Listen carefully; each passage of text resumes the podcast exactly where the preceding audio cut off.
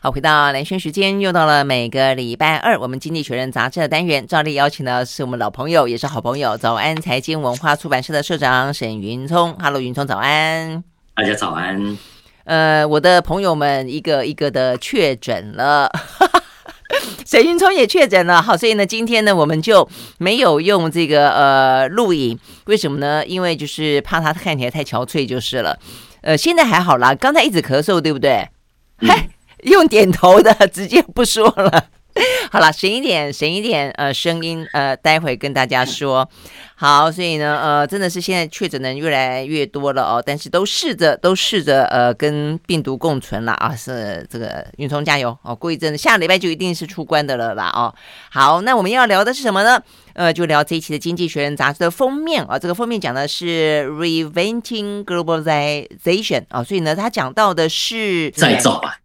再造哦，重新塑造，OK，对，重新塑造，reventing，OK，好，所以为什么要讲重新塑造全球化呢？因为呢，这一波的全球化一路走到近些年，受到呢非常非常巨大的风险的挑战。有些东西是过去累积，呃，就是有总是有些缺失，有些瑕疵，有些遗憾，但是呢，没有像这一波呢疫情来袭、俄乌战争所导致的哦这样的可能的呃锻炼的危机。因此，让大家重新思考全球化。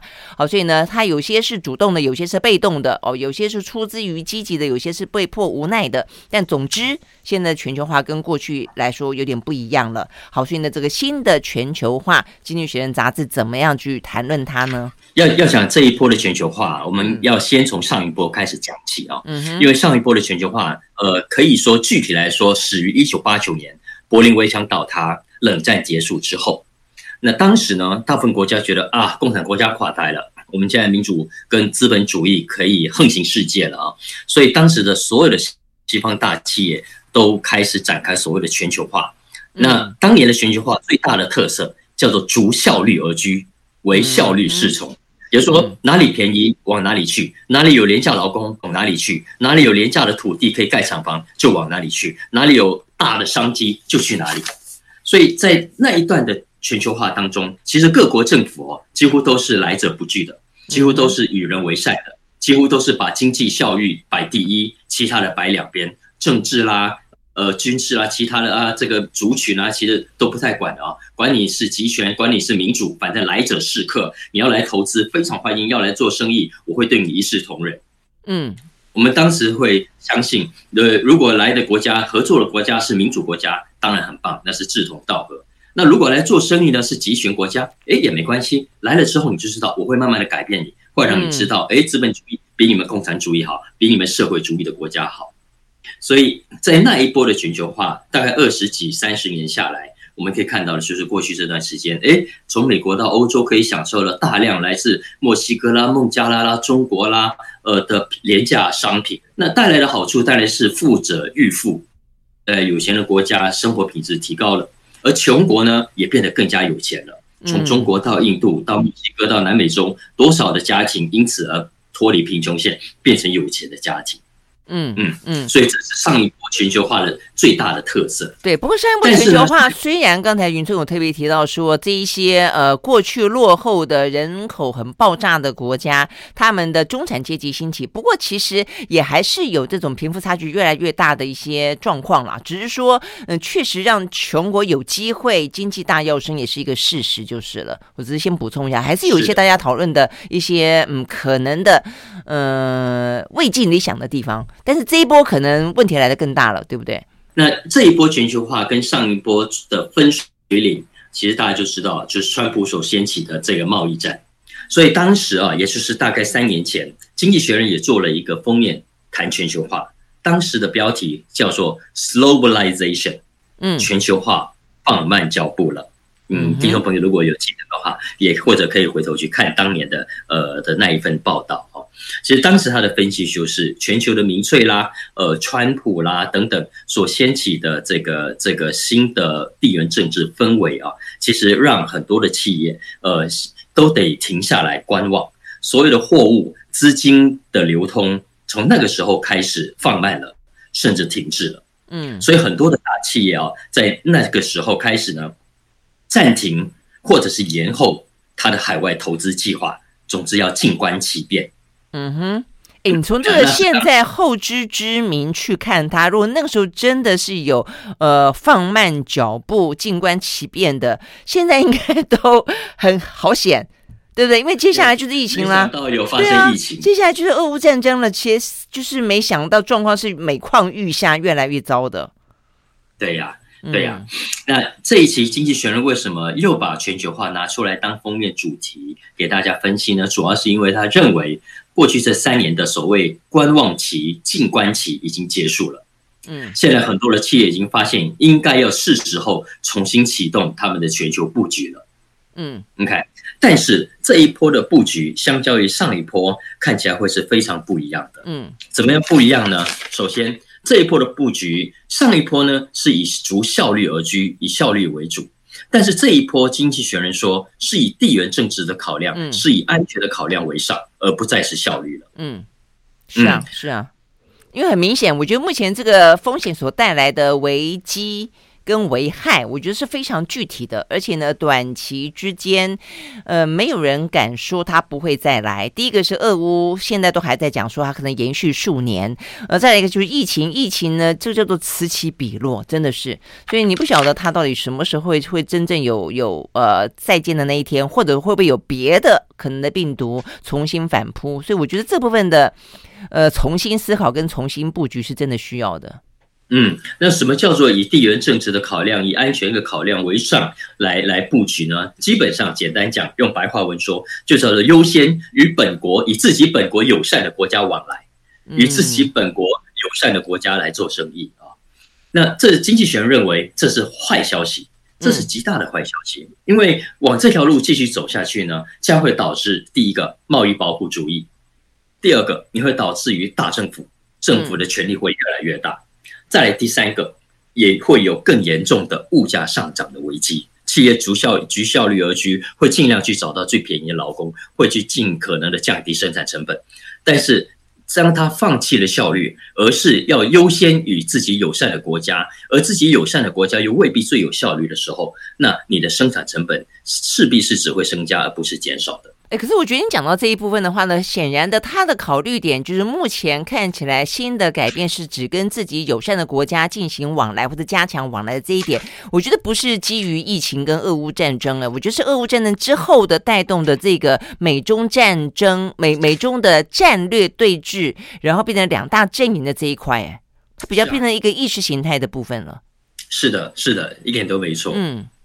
当然了，相相较于上一波的资本主义，像上一波的全球化，并不是没有问题的。例如，你看上一波，呃，因为大家疯狂的全球化的结果，造成资金四处流窜，而资金可以四处流窜的结果，就造成几乎所有的国家的金融市场都波动不稳定。OK，嗯，然后你回头看很多新兴国家的劳工，尤其是蓝领的劳工，美国的汽车厂啦，很多这个纺织厂啦，劳工都造成失业的问题。嗯，再加上那中国啦、印度啦、墨西哥这些廉价劳工，平常是很好用，没错。但是在这一波，我们看到了，一旦出问题，其实代价是非常非常高昂的。嗯嗯，更何况我们逐更低的成本而居的结果，其实也等于变相的在支持集权国家侵害人权。嗯，对啊，我觉得这个东西真的就很难去。说清楚了啊！你说，比方在过去这段时间，我们谈过有关于非洲黑暗大陆这一块，就是中国大陆在布局呃非洲的时候，它的被西方世界所批评的，尤其是美国批评，就是说它不分青红皂白，呃，都进行一视同仁的贸易跟投资。那所以中间的话呢，有非常落后的，有非常贪污的，有非常的草菅人命的，那这一部分你都不管了吗？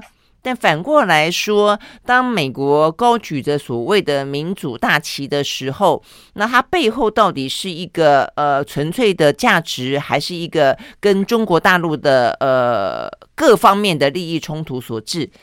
这个东西真的就是到底哪一个好，嗯、对不对？是啊，嗯，但是就以经济学人认为，这一波的全球化啊，呃，其实是更昂贵，嗯，要付出的代价也更高，而且也是更危险的。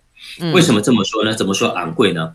经济学人他举了一个统计啊，他说目前全球的三千大企业啊，他去做了一个一个调查，结果发现呢，呃，这些企业的预防性库存，呃，增加了三个百分点，相较于 GDP 的三个百分点，也就是说原本这六趴，现在变成了九趴。嗯，那为什么要有预防性库存？其实就就是要预防呃过去这两年所发生的，因为贸易战所兴起的所谓供应链的的的锻炼的问题。嗯。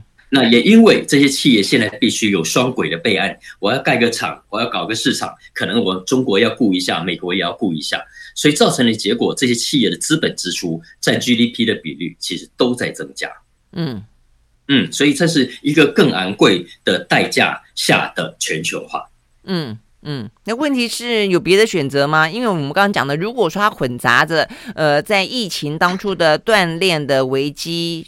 的部署是一种，再一个就是说，因为俄乌战争所目前造成的，嗯、呃，很单一，但是也慢慢扩散出来的，呃，这部分的重新布局是一种。但如果说再加上意识形态的，呃，尤其是美国逼他的盟友选边站，那你你你你如何说好？那我不要跟着这一波浪潮。我觉得现在这一波浪潮，我我觉得《经济学人》杂志就提出它的隐忧，但是这个趋势我觉得还蛮明蛮明显的。除非，除非，呃，在美中他们各自十一月份的权力稳固之后，会有一个比较相对来说的缓和期。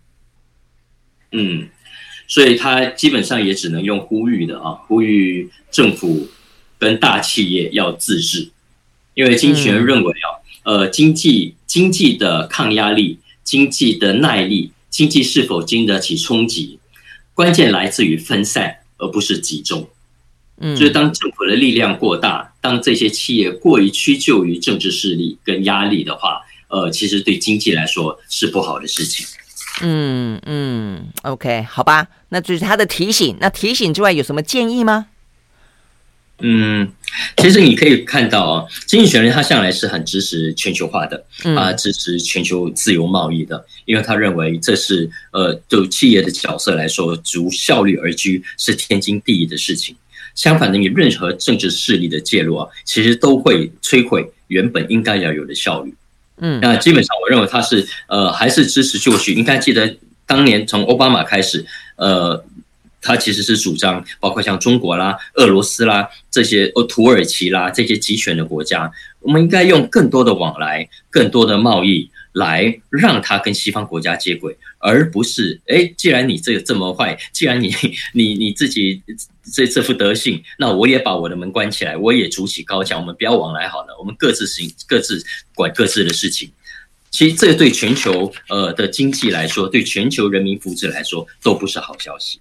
对啊，但是奥巴马主张的这种奥巴马主义时代已经过去了。我觉得现在这就是现在眼前我们看到的，呃，可能你说川普那个时候走向另外一个极端，但是重点在于拜登他其实并没有敢去大幅度的扭转这样的一个政策方向。我觉得这可能是包括《经济学人》杂志也担心的地方吧。我觉得当你即便美国政党轮替之后的拜登，依旧面对的是一个强大的民意。对不对？嗯，所以基本上他要这题专题告诉我们的是，以前我们都认为世界是平的，我们也相信世界是平的。嗯，不，其实从川普以后，世界是凹凸不平的，然后有两座大山，一座叫美国，一座叫中国。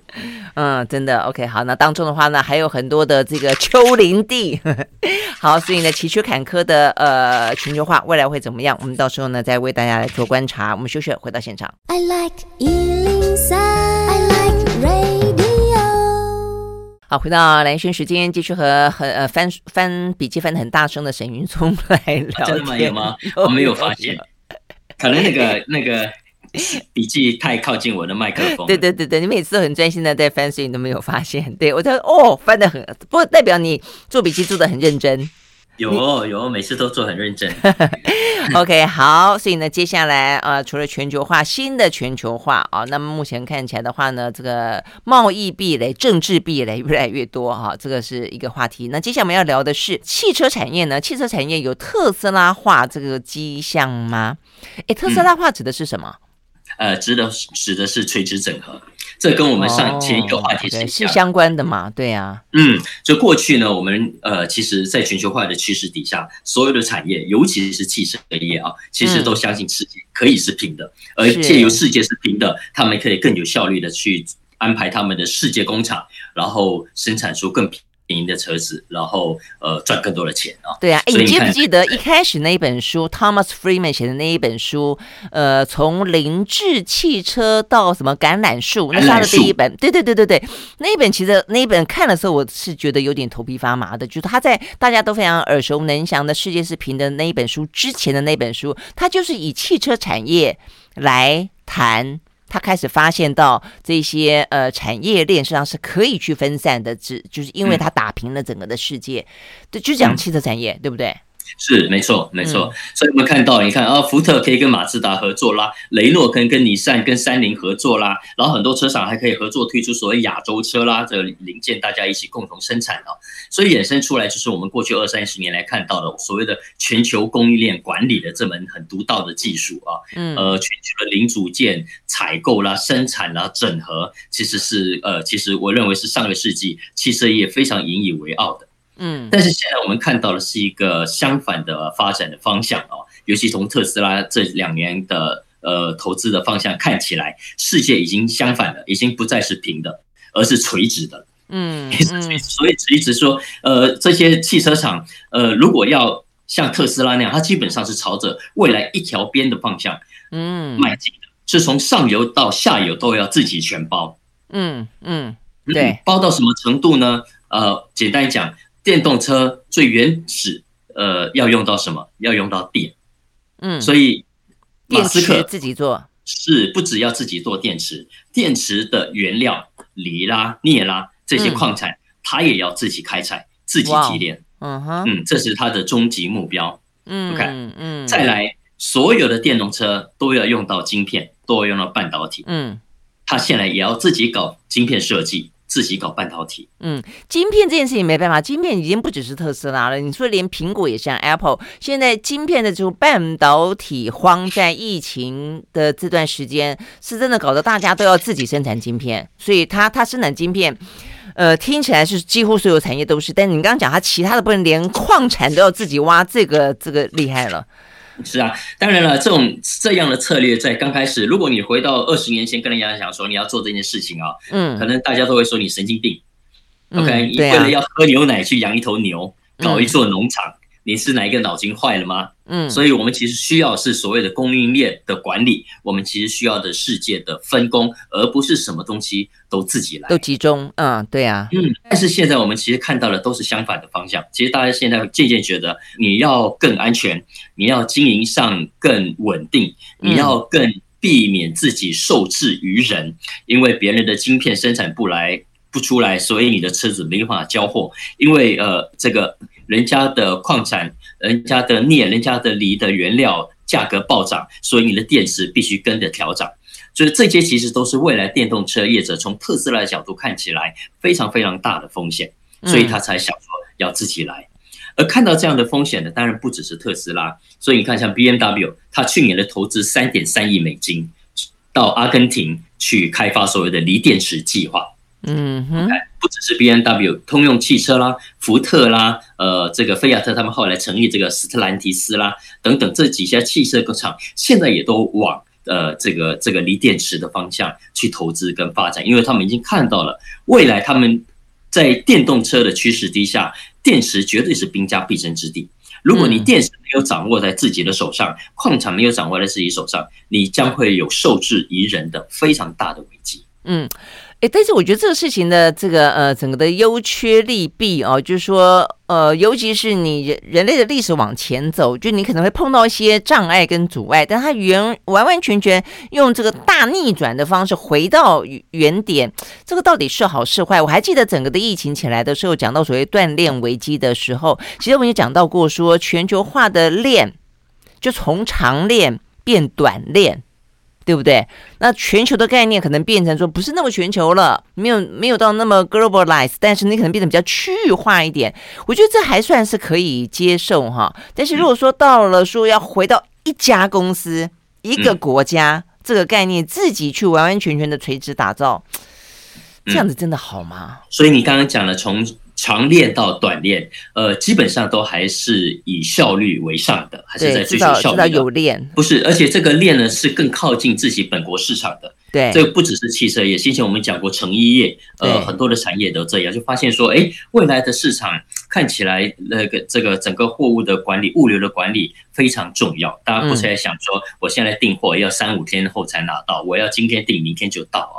所以这个供应链的缩短是非常有必要的。但基本上还是为了销售的跟生产的效率而着想。但这一波，其实我们看到了，其实不是，其实是为了。呃，这个整个经营策略上的避免受制于人。嗯，我们刚刚讲的还只是电池，其实不止电池。你看看我们刚刚讲的半导体，哦，还有软体，还有软体也很重要。现在每一台车子不只需要晶片，还需要软体啊。嗯，所以 Volkswagen 福斯汽车公司现在也成立了自己一家独立的软体公司，它未来五年要投资三百亿欧元哦，就是专门要开发自己电动车呃集团底下各款电动车要用的软体。嗯，那现在现在其实我们看到了很多车子，呃，像福特啦、GM 都还是用 Google Android 的系统，OK。但其实很多的车厂现在都要开发自己的的这个作为平台，我想大家都很清楚。嗯，也也正是因为如此，当然我们往好的方向去看，它其实也构成一种新的就业机会，因为有更多的车厂，他们现在发现。哇！我不可以只是生产汽车，我现在可能要去矽谷挖更多的高科技人才，去矽谷挖更多的软体工程师来帮我写程式。嗯 嗯，但如果这个部分就美国制造的概念来说的话呢，不管是软体，不管是硬体，他们过去当时制造业大幅度的呃流失了，而以往海外那回来的，如果说是属于硬体的，是制造业，但同时之间的话呢，连硬体的公司他们也会增聘更多的软体的话，那。对，就很符合拜登，很符合现在美国最焦虑的，呃，被中国集体制裁的部分嘛。但是我觉得从另外一个角度去看，那台湾呢？如果说过去来说，我们受惠于全球化当中，大家都需要台湾的晶片，那他们大家都也乐于分工。但现在转眼之间，通通都要自己生产晶片。那对台湾来说的话，我们的硬体优势。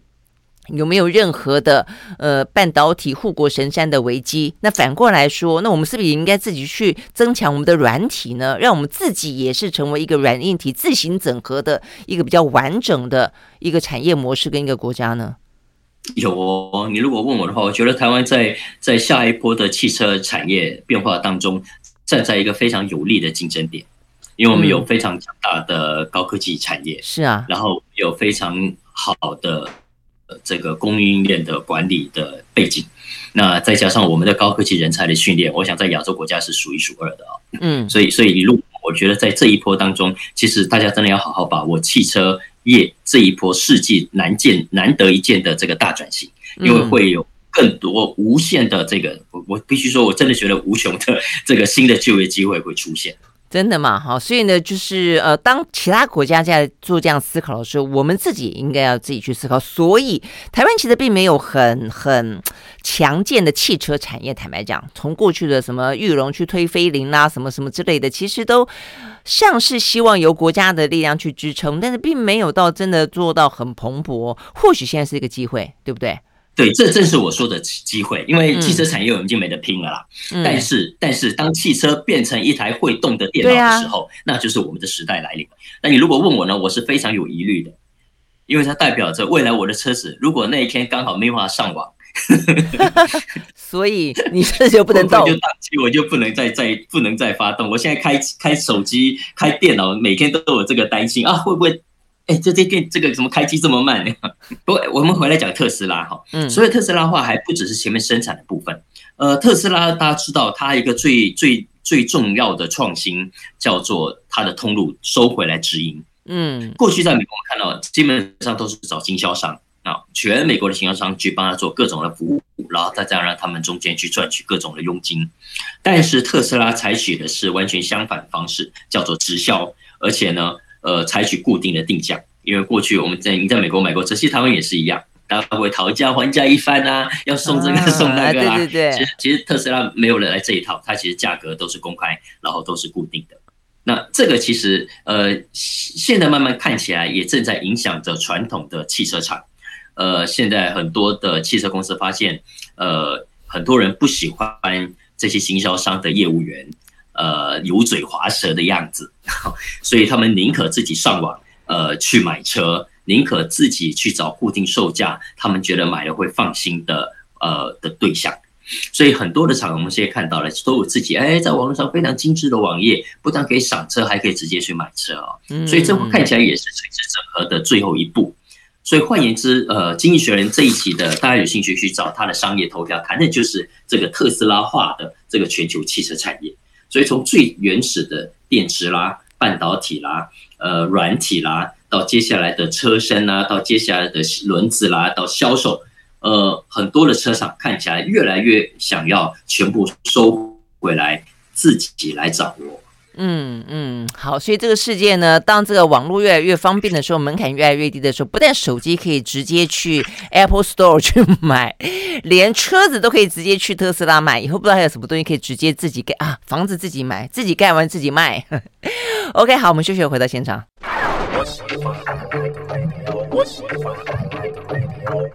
好，回到蓝轩时间，继续和沈云聪来聊这一期的《经济学人》杂志啊。好，接下来的话呢，呃，这个要聊这个话题蛮好玩的。那些年我们上班所浪费的时间。嗯，我们上班浪费了哪些时间呢？因为因为什么事情浪费时间？嗯，这个标题这样下哈，老第一个是老板一定马上竖起耳朵，哦，我的员工在上班的时候浪费什么时间？另外一个是，哎，员工在想，哎，对啊，我到底上班浪费了我什么时间？搞不好他们觉得我都在浪费时间。这个浪费的时间，也许不只是呃老板觉得损失了，可能这也是自己人生的浪费。为什么这么说呢？其实这是一个蛮有趣的题目啊！这期《经济学人》里面，它其实引述的呢是嗯，最近一个叫做 Maryland and Delaware Enterprise University Partnership 所做的一个调查。它这个调查呢。呃，我我们先讲一下，我们常常会有一些调查说啊，我们这一生花在一些特定事情上，呃，累计起来大概花了多少时间呢？啊？嗯，所以个别看可能不多，可是累积起来是非常可观的。比方说，呃，睡眠，OK，我们的人生当中这七八十年当中，有三分之一的时间花在睡觉啊。嗯，看手机的时间，呃，每天可能花呢可能一两个小时，可能有些人可能更长哦。累计累计起来呢，你这一生也许活七十岁，可是有十年的时间都是在看手机。嗯啊，所以呃，同样的方式，我们可不可以去了解我们平常的工作上的时间是怎么分配的呢？我们在工作上，呃，过去呃，我们如果一辈子工作，假设工作四十五年，那我们平常花在呃各种事务上的时间又是多少呢？嗯，好，那这个调查不是调查那些有意义的事情，他想调查的是那些没意义的事情。嗯，你看这个调查呃对象是。美国跟英国五千位上班族啊，那他就去针对说，去研究一下他们到底平常上班的时候做了哪些无意义的事情，所谓 pointless activity。嗯，哪些没意义的事情呢？第一个改错字，为什么要改错字？因为打错嘛。你你看，你会你要输输入不管中文还是英文，你会不会会不会手会打错？所以要写 the t h e 打成 t e h。对吗？嗯嗯、要打 u 呃 y o u 打成 y u o 啊，嗯、然后 remember 哎少打了一个 m 等等啊。Okay. 其实中文也是，我们常常也会一些白痴的的的造词出来啊，嗯、呃，所以你要不要去改它？要去改它。那这些改字，嗯、个别来看就是一一秒钟的事情，呃，甚至可能不到一秒。但是呢，其实累积下来，如果你常常在写报告，常常在回 email，常常在回讯息。这个统计，这个研究说啊，平均在每个美国跟英国的上班族当中啊，每天花相当于二十分钟在改字。真的吗？有到那么多哈？二十分钟，OK。好，这二十分钟累计下来是什么意思呢？嗯，他说，如果我们用一个人一辈子上班四十五年，这代表着我们有半年的时间，相当于一百八十天在改字。好吧，哎，可是我觉得他这样讲的话呢，我让我觉得说，好吧，那如果这样的话，是不是接下来就交给那个 AI 好了，对不对？哈、嗯，如果说你避免，啊、我又怕你这个题目到最终大家就好吧，那就用 AI 好了。那个人那么容易犯错，这还是现在呃已经有电脑可以自动 check spelling 的的情况啊。嗯，所以我其实，在读的时候想象，哎，以前我还记得我用打字机的时候，哎，那真的浪费很多时间在修改耶。然后呢？嗯呃，而且后来还发生，呃，还发明了修正液，还比较方便。对对对，还可以重打。没有修正液的时候，是整张要撕掉重来的啊。所以啊，都现在已经，啊、所以意思说，哎，也不要强求太多了，这样有种还是比没有好的。呃，所以科技还是整体来算是进步的啦，哦。对对对对对。再来第二个浪费的时间的 pointless activity 是什么呢？登录各种账号。哦，这个很浪费时间，而且登录的时候常常会忘记密码，这更浪费时间。对对，所以只是输入账密而已哦。大家知道很多人都忘记账密的，要不然就输错账密。是啊。然后呢，要必须。必须改，或者你忘记密码之后还要重设。那重设的过程还要啊输入一个代码，然后呃先确认你不是机器人，然后等他传送这个传讯息码给你，巴拉巴拉巴拉巴拉巴拉。所以啊，他说呢，这种登录各种账号的账号的过程，会花一个人大概一百四十五天的时间累计下来。真的哈。哦，所以呃。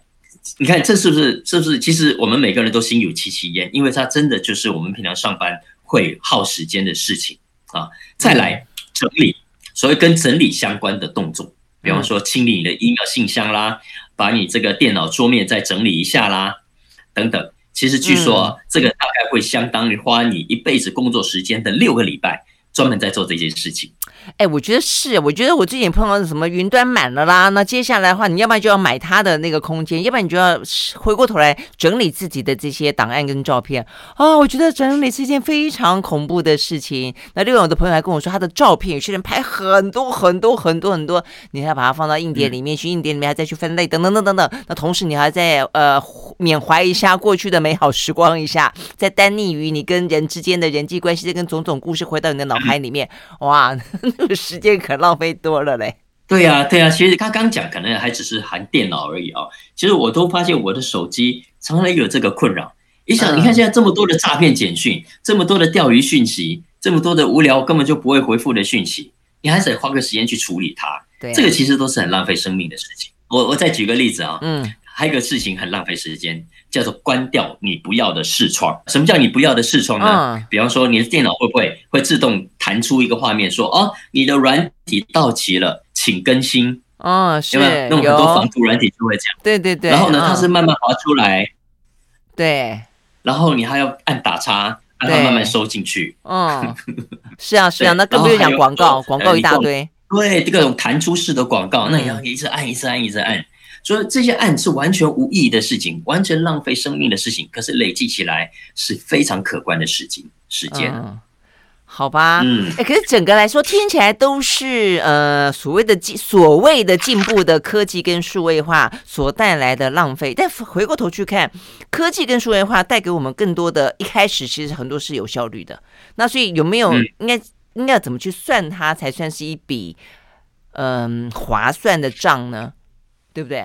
嗯，其实没有办法了，因为你我们必须倒过来讲，就是今天这个科技其实呃给给我们生活带来，给我们工作带来太多的方便了。然后我们之前也常常在聊过，你看以前当一个会计，你要你要寄发票，你要寄各种的东西，呃，要还要印出来，然后跑邮局，接着还要一张一张的贴邮票放信封，然后到邮局寄啊。呃，但现在不用了，你一个按一个键就全部同时传送到所有的厂商，所以你省下的时间干嘛？用那个打电动、剪指甲、上网买东西啊。所以，所以其实我我们我们常常忽略的是，嗯、呃，当我们用科技省下了时间之后，剩下来的输出来的时间，请问我们该怎么去利用它？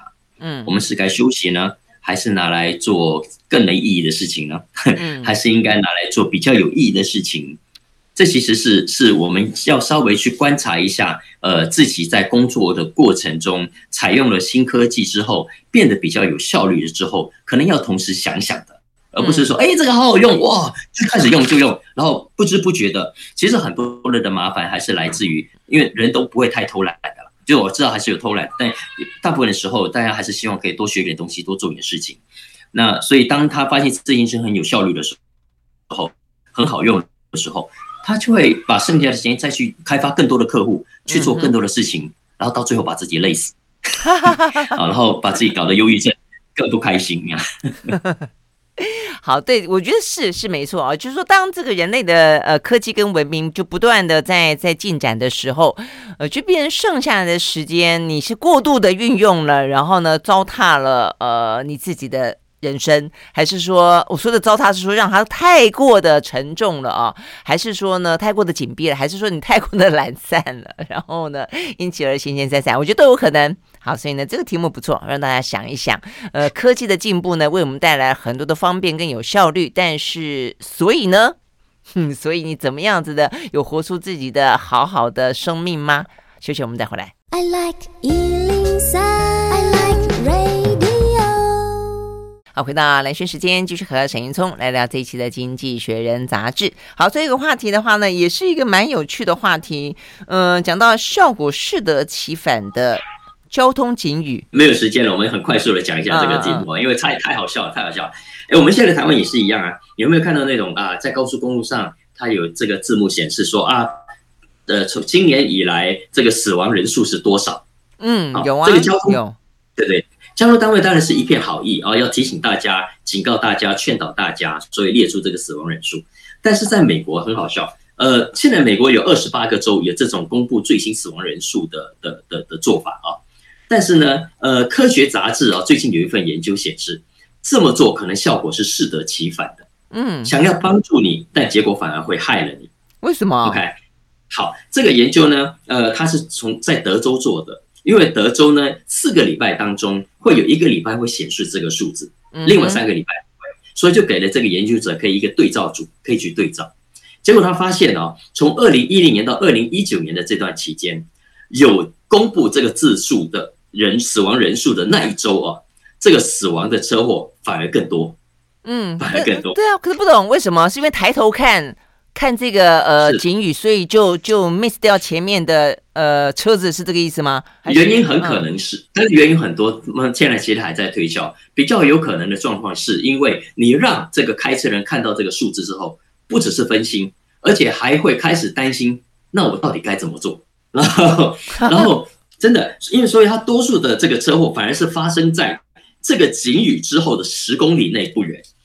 真的啊，这这么的这么的具体啊，这而且这么的立即啊。是啊，所以其实美国这个去年它的高速公路管理局也也已经有说了，呃，这么做是不恰当的，因为根据统计显示，有赛跟没有赛的车祸的差异其实是非常具体、非常明确的，而且呢，月底月底啊会比月初要来的严重。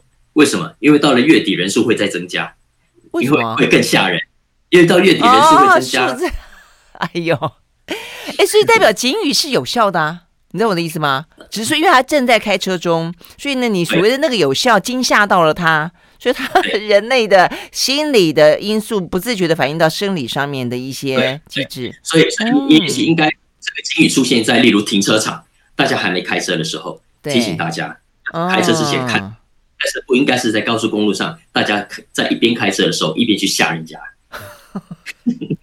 哦，所以有这样子的一个好奇特的哦反应哈，原来这些死亡人数还是不会让他觉得那么麻木了，还是有感觉的了哦。好，那所以呢，哎，对台湾也来说也是，台湾常常哎，你比较常开车，你有感觉到吗？所以其实像欧洲有些国家是禁止所谓的户外看板的，因为你在高速公路上，你户外看板，结果买个买个穿比基尼的女生，可能就会让很多人分心啊，对不对？